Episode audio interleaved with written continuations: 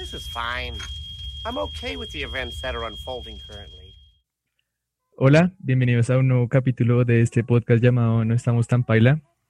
El día de hoy me encuentro con Alejandra, que es curioso porque nosotros nos conocemos en persona, no hemos hablado mucho porque ella es la novia de un amigo y, y fue chévere la manera en la que me escribió porque me contactó por medio de el Instagram para decirme que quería participar pues con todo el tema que estoy manejando este mes, que es como muy centrado pues en todos los problemas que tienen las mujeres y que uno como hombre seguramente nunca va a sufrir. Entonces fue chévere porque me escribió en Instagram y pues acordamos para poder hablar de un tema que creo que ahorita también está en boca de todos, que es el acoso hacia las mujeres en los diferentes ámbitos porque siento que también ocurre en muchos, muchos lados. Eh, pero entonces, bueno, ¿cómo estás Alejandra? Bien, ¿y tú, Nico? Bien, bien, todo bien. Nico Negro. Yo lo conocí como negro, lo cual es curioso porque mi novio es más moreno que él, pero ok. Sí, son vainas así, no sé, en el colegio creo que creo que me ha aclarado con los años, y, pero pues me quedé como negro. Sí, creo. me estabas contando que tú vienes de, tú eres de Mocoa, naciste en Mocoa. Sí, soy de Mocoa y bueno, mis papás eh, son de otras culturas, mi papá es de un pueblo muy cercano a Caldas, pues hay Manizales y todo este tema, entonces la cultura es más caldense. Por el otro lado, mi mamá es sí, tolimense, propia, y ya entonces, y pues mis papás por temas laborales se fueron a vivir a Mocoa durante 11 años, yo crecí allá, después de que como a los 12 años llegué, no, 13 años, yo llegué a ser octavo acá a Bogotá. O sea, tú estuviste hasta séptimo en, en Mocoa. Sí, estuve hasta séptimo en Mocoa y pues nada, una diversidad de culturas muy, muy bacana, pero en otros aspectos como muy fuerte de la realidad de las cosas, ¿no? Sí, porque eso te quería preguntar, porque yo he escuchado que en los pueblos o pues como en ciudades pequeñas es mucho más normalizado este tema de la cultura del acoso. Siento que es, pues, no sé, siento que es también cultural, pero también pasa en muchos pueblos y ciudades que uno escucha que es más normal, no sé, que acosen a las viejas y la gente no haga nada o cosas así. Sí, pues a ver, te cuento. Eh, en Mocoa, eh, las niñas, la mayoría que eran pertenecientes a cabildos, eh, no podían estudiar.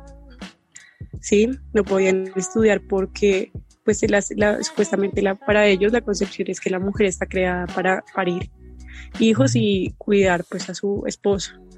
En esto mi mamá, cuando recién llegó a Mocoa, evidentemente pues, o sea, somos cuatro hijos, mi mamá trabaja, pues es una profesional, mis dos papás enfocados en sus empresas contrataron a una muchacha del servicio, pero después, o sea, ella les mintió, les dijo que tenía 18 años y después descubrieron que tenía 13 años la chica. Y, resulta que mi mamá quiso apoyarla para estudiar porque le dio pesar. Fue como que loco, o sea, yo no puedo, mi mamá es súper feminista, o sea, de esas de las que sacó su carrera adelante con todo el marido e hijos y es una dura, yo la admiro un montón. El caso está en que cuando, pues obviamente para ingresar a un colegio necesitas como la partida de nacimiento o algún papel en donde te hayan registrado. Cuando esta chica fue a pedirle a la mamá eso, regresó ese fin de semana a su cabildo, la encerraron y no volvió más a mi casa. Mi mamá la buscó y todo y le dijeron que no, que, que ya le estaba metiendo ideas raras, que la mujer solamente había nacido para tener hijos y atender al marido. Años después se la encontró, mi mamá iba subiendo a visitar a una amiga, tenía una casa bien arriba de la cárcel de Mocoa y se la encontró embarazada con dos niñitos, o sea, y tenía 15 años en ese momento, haciéndole las cuentas. Tenía dos niñitos ya a los dos lados y otro en camino y el esposo en la cárcel, porque mi mamá obviamente se bajó y le preguntó qué, qué, había pasado con ella.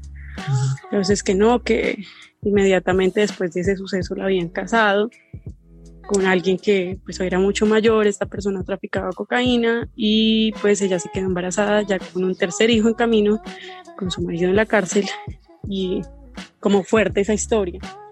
En cuanto a lo del acoso, desde que cuando yo estaba en, en quinto de primaria, tenía 10 añitos, yo tenía una compañerita y allá era muy normal salir del colegio a caminar a su casa, pero es que mi casa pues quedaba a dos cuadras del colegio, entonces pues porque vivía yo en una situación pues más privilegiada que otras compañeritas.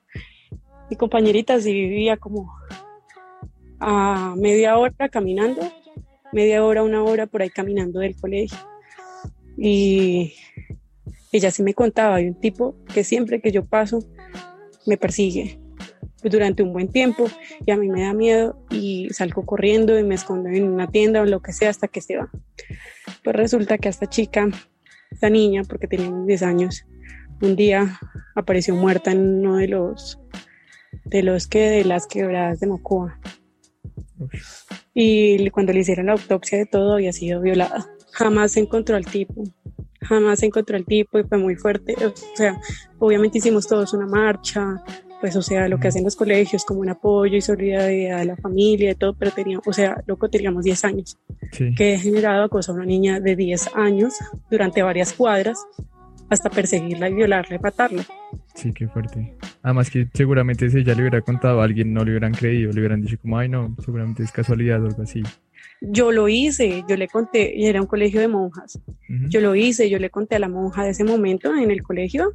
Y dijo, ay no, mi hija, eso, ese tipo de cosas pasan, pero ya el tipo se irá en algún momento. El tipo la mató y la violó. Teníamos 10 años, o sea, era una niña de 10 años que solamente regresaba a su casa, que su casa quedaba, perdón la palabra, pero en la PM del colegio le tocaba caminar porque ella quería educarse y la matan. Ese fue el primer caso de, de acoso y lo que lo que más como que me marcó en la vida, que yo dije, loco, o sea, ser mujer es inseguro.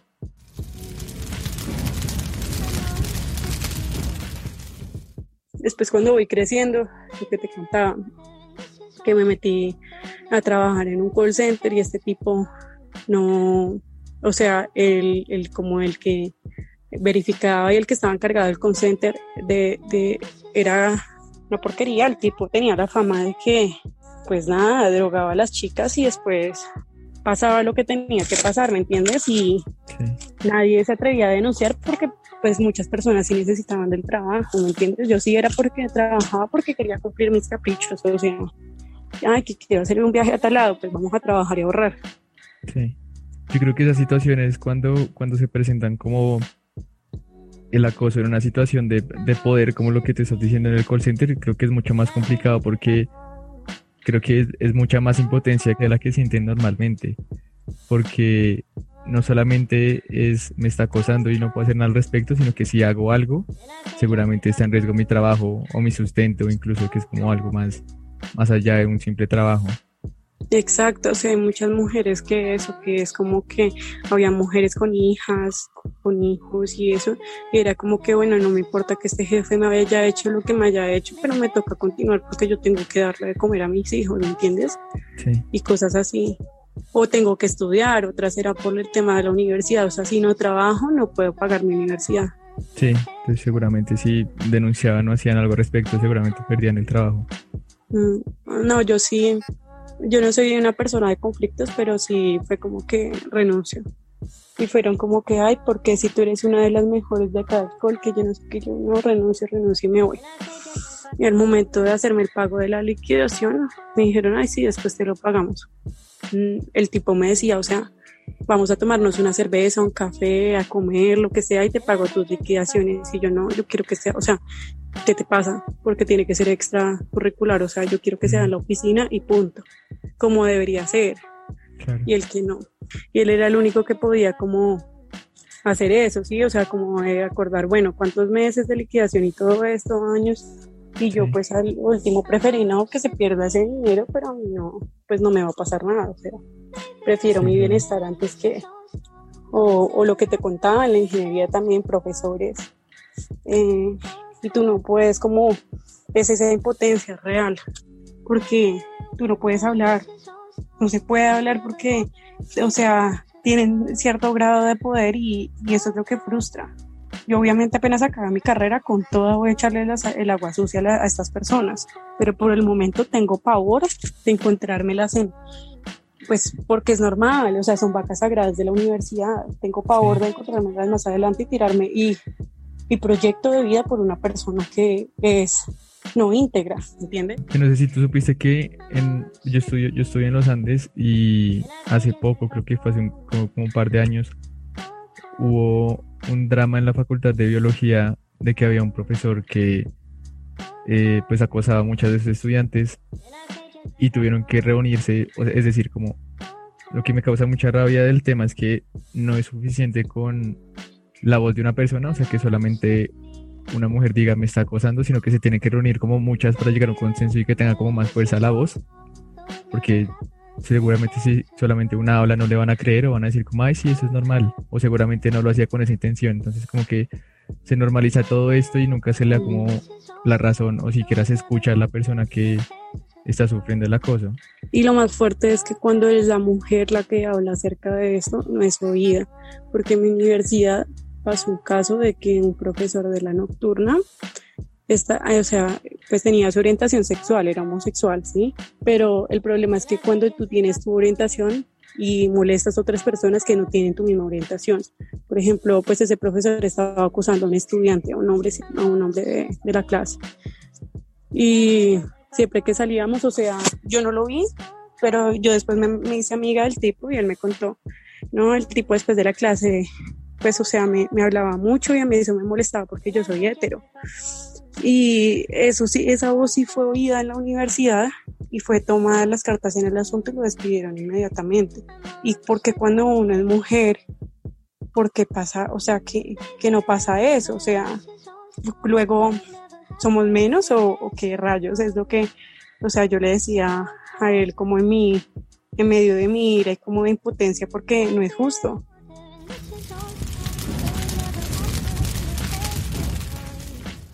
¿Cómo crees que aprendiste tú o aprenden las mujeres a lidiar con este tipo de situaciones? Porque pues aún nunca lo educan diciéndole como a ustedes nunca les, supongo que nunca les dicen como en su vida va a pasar esto y esto y esto y así tiene que actuar, sino que pues...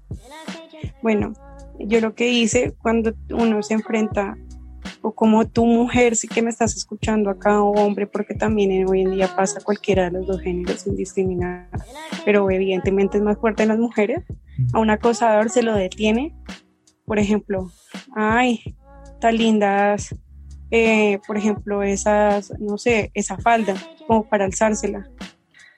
Uno se hace el bobo, para alzármelas como, perdón, no entendí, me podría repetir.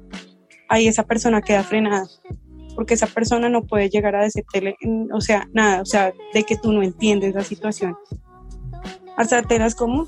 ¿O hacer qué? Perdón, no entiendo, ¿me podría repetir tu pregunta? Al acosador no le gusta que le digan como que directamente, como que explícame lo que tú quieres. Eh, ahí es, es frenarlo de esa manera, pero uno tiene que ser como muy diplomático y sabiendo, o sea, y lidiar eso no es fácil porque es una mierda.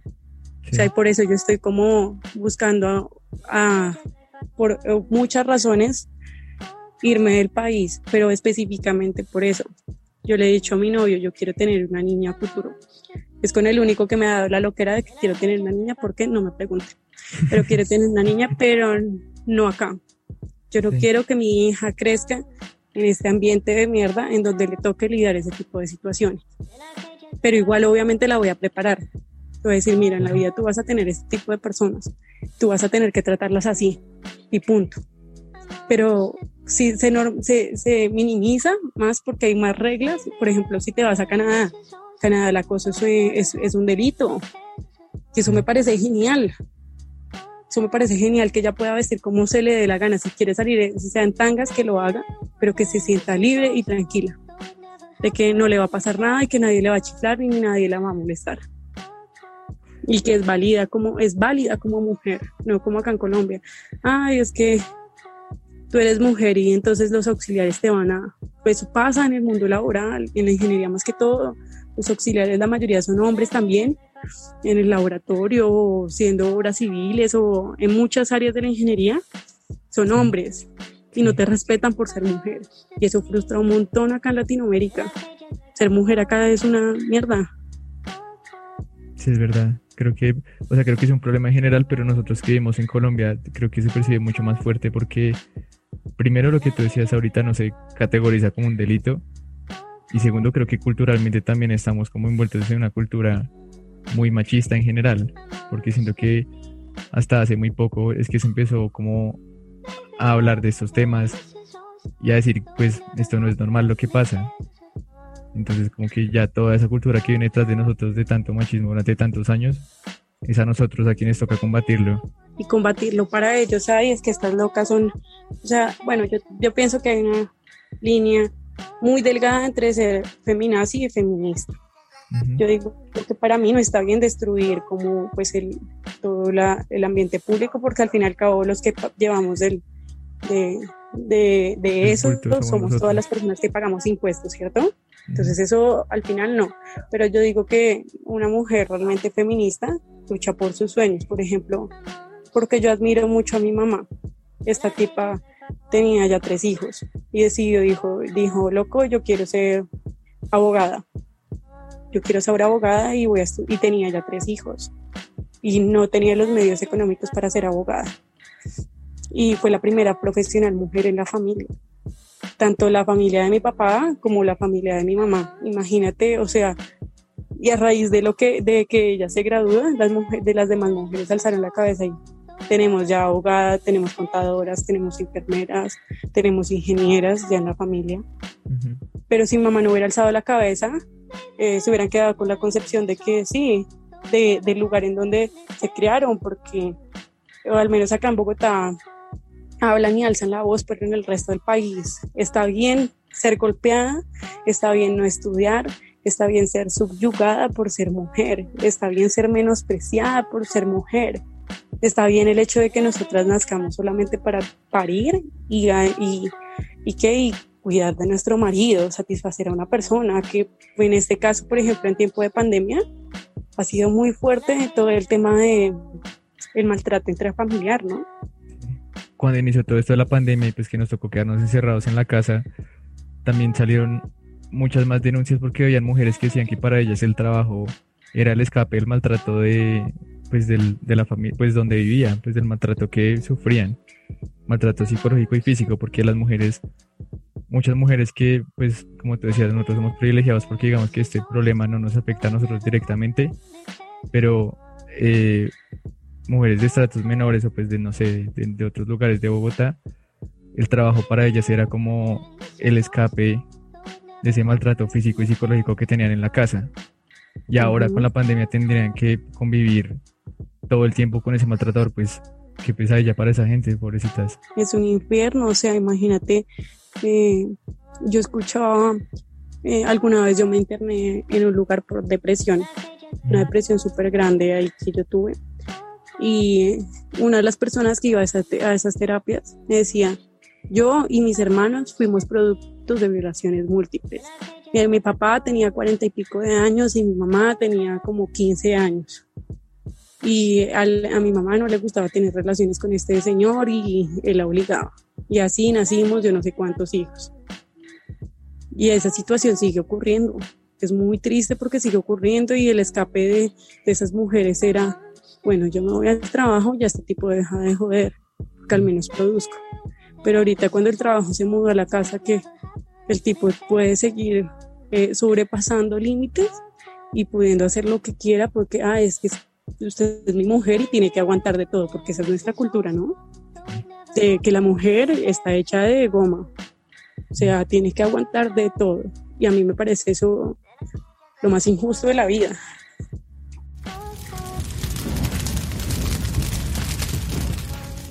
Yo creo que lo más importante de, hablar de estos temas y por lo que te invité acá es para darnos cuenta que hay que seguir combatiendo como contra esta normalización que hay al respecto, porque no está bien eh, seguir escuchando tantas historias y seguir escuchando que es normal que las mujeres sientan miedo al salir a la calle o que sientan miedo porque un profesor les está echando los perros en clase y ellas no se sienten cómodas al respecto o que es normal que también incluso en el trabajo haya acoso laboral.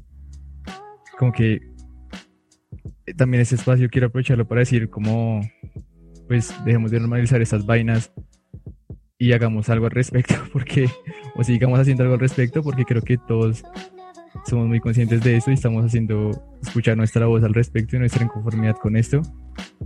Entonces yo creo que lo más importante es como seguir luchando y seguir haciéndonos escuchar, haciéndose ustedes escuchar también sobre todo para que deje de pasar todo esto.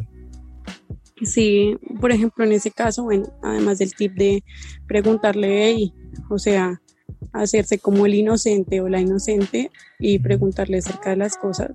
Yo tengo como un top 10 que yo misma fui registrando a partir de los años de cómo detener a un acosador. Cuando, porque muchas personas, o sea, no es mi caso, mi familia nunca pasó, gracias a Dios porque mis papás han sido súper cuidadosos de nosotros y jamás nos dejaron donde algún familiar, nunca nos dejaron ir a una pijamada y cosas así por miedo que nos pasara algo, pero en otras ocasiones pasa que, que se van a una pijamada y el papá de la amiga te está acosando o un familiar directo y hay formas de cómo detener a un acosador. Yo las pude identificar a partir, no porque, no en muchas, porque las viví, por ejemplo, en la, en Universidad del Trabajo, pero en otras porque a partir de, de, de, escuchar de otras mujeres que, le, que les pasó acosos más fuertes, ¿me entiendes? Por ejemplo, contárselo a alguien ayuda un montón, porque no solamente eres tú, sino otra persona tiene la capacidad de conocer. Una persona que sea que tengas confianza, eh, mantener un registro de todo lo que está pasando en ese momento. Es súper indispensable porque al momento de mostrar pruebas, todo concuerda. Eh, el no involucrarse con el, con el acosador, o sea, ay, ven, vamos a tomarnos una cerveza y ese tipo de cosas, no. No, no te involucres con esa persona porque ahí es peligroso. Hay personas que están locas y nos violan, nos matan, nos asesinan, sin, sin discriminar el género, mujeres, niñas, hombres, a los hombres también les está pasando. Adquirir más información de esa persona. O sea, digamos, con, con respecto al acosador de, de, de, la oficina, de ese momento, de ese call center, eh, yo le pregunté si él tenía esposa o hijos. Me dijo que sí tenía una esposa y una niña. Yo cogí y le dije forma como de recocha, ¿qué pasaría si un día un tipo intenta sobrepasarse con tu hija? El man se puso serio y dijo, yo lo mato. Y yo, ah, ya veo, uy, es un tema de una tela de tanto cortar, ¿cierto, jefe? Le dije, guapo, corriendo. Pero lo puse a pensar y ese día, solo por ese día, el man se quedó seco, serio, no molestó a nadie. Y yo creo que fue una pequeña batalla que gané. Eh, entender los, los diferentes ámbitos en los que se trabaja. O sea, digamos, si es una persona superior, o sea, manejar con, con mucha diplomacia el tema. Eh, reconocer las señales es súper indispensable. Ay, ven, veámonos después del trabajo. O quédate un tiempo más después del trabajo y nos tomamos unas cervezas. la mucha amabilidad es peligrosa. Y más cuando proviene de un jefe y cuando la persona es casada y cuando hay muchas señales. Eh, mantener seguros tus propios datos, no darle datos importantes por los cuales esa persona te pueda manipular. Eh, y no convertirse en uno específicamente, o sea, porque hay muchas personas que, que no se dan cuenta que están acosando a una persona, ¿sí? Y solamente quiere coquetear, pero la otra persona se puede sentir eh, acosada. Hay que respetar los espacios tener apoyo mutuo con las otras personas, por ejemplo, a mí. Yo, él siempre él me decía, ay, que quédate un rato más trabajando, que yo no sé qué, yo, ah, me vas a pagar horas extra, juego, me reí. Y siempre salía con mis compañeras de la oficina. Nunca me quedaba sola, porque eh, sabía que le estaba dando como oportunidad a esta persona de hacer cosas que yo no quería. Y poner en evidencia a estas personas, o sea, eh, por ejemplo, yo me encontraba con otra chica que no sabía que esa persona era acosadora en el baño y nos íbamos maquillando o lo que sea que estuviéramos haciendo y me la encontraba. Yo le, las invitaba, hey, vamos a comer algo con tales chicas y cosas así. Y ya después nos reuníamos y hablábamos, marica, ten cuidado porque este tipo esto, esto y aquello. Sin hablar, no se está hablando mal de la persona, pero sí se está poniendo al descubierto y ya uno tiene mayor prevención. Sí, es que yo creo que lo más importante, y gracias por los consejos, porque creo que no había pensado en eso. Eh, yo creo que lo más importante es conversar y escuchar a la gente y creerle.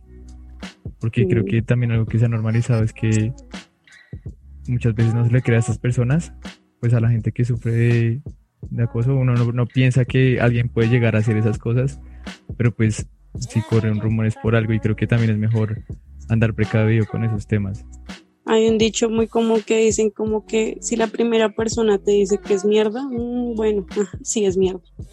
Eh, si la segunda persona viene y te dice que es mierda, mm, puede que sí sea mierda, pero vamos a ver. Si la tercera persona y cuarta persona te dicen que es mierda, eso es mierda, tenlo por seguro. Sí, o sea, eh, así pasa en, en las cosas. allí en ese equipo de trabajo no pasó con una ni con dos, sino como con siete chicas. Entonces ahí es donde uno tiene que tomar las cosas con pinza y apersónese de la situación y, no se deje, no se deje, pero tampoco sin, sin, perder, o sea, tampoco perdiendo como lo, lo, que tú necesitas, porque hay muchas personas que realmente son como que eh, yo necesitaba ese trabajo para subsistir. Y cosas así. Madres, cabeza de familia, de todo, pero pues nada. Yo creo que ese legado quedó eh, allá en esa oficina, porque pues hay otras chicas que siguen trabajando de allá. Yo, o sea, yo me desvinculé de ese sitio hace mucho rato, pero aún me hablo a veces con algunas chicas que siguen allá. Me dicen, Marica, tú no sabes cómo ha servido eso, lo que tú dejaste legado, de verdad. Y el tipo como que le tocó dejar de ser acosador porque ya nadie le para bolas. Claro. Bueno, Ale, gracias por contar tus historias, que es decir, me da mucha rabia saber que son tantas y de tanta gente que conoces pero creo que lo más importante es que eh, se hablen y se haga algo al respecto, así como tú estás haciendo y así como hiciste en tu trabajo. Entonces, gracias por contar todo esto. No sé si quieras agregar algo más al respecto o algo al tema o algún consejo final. Que si pasa algo al final que el acosador logró pasar algo, no te sientas culpable de denuncia. Denuncia sea mujer o sea hombre, porque hoy en día pasa de todo. Entonces denuncia, o sea, no quedarse callado es fundamental. Y pues que espero que esta cultura del acoso y del sentirse mal por ser mujer en el mundo eh, cada vez vaya cambiando porque no somos menos, porque nosotras podemos hacer muchas cosas y podemos con muchas cosas, entonces no sentirnos menos que ellos, o sea, sin, sin no valorarlos tampoco, o sea, tampoco está con, con llevarse como a los extremos, ¿me entiendes? porque hay hombres que son una belleza y valen totalmente la pena. Pero cuando te encuentres en ese tipo de situaciones, tu mujer que estás ahí, date tu valor, tú vales. y ya, eso básicamente. Muchas gracias por, por, por, por, tomarme en cuenta, por poderme pues, brindar este espacio para poder charlar acerca de este tipo de cosas negro. Y pues nada, yo estoy pendiente ahí de esos podcasts que son muy chéveres me ha parecido muy interesante pues todo tu proyecto. Gracias, Ale. Sí, yo creo que lo más importante de esto es que podamos escuchar otras historias y testimonios de gente que es cercana a nosotros, que vive con nosotros, que está en la misma ciudad que nosotros y que pasa por esas situaciones y decir que no es normal y que ya es tiempo de parar con todas estas cosas. Entonces, gracias a ti por venir y contar todo lo que has contado. Vale, gracias a ti. Chao, chao. Entonces, eh, recuerden que si les gustó, estoy en Instagram como arroba no estamos tan paila, en Twitter como arroba no tan paila. Si quieren alguna historia que contar, si quieren algo al respecto, se pueden contactar por ahí. Espero estén bien y espero no estén tan paila. Chao. That's okay. Things are gonna be okay.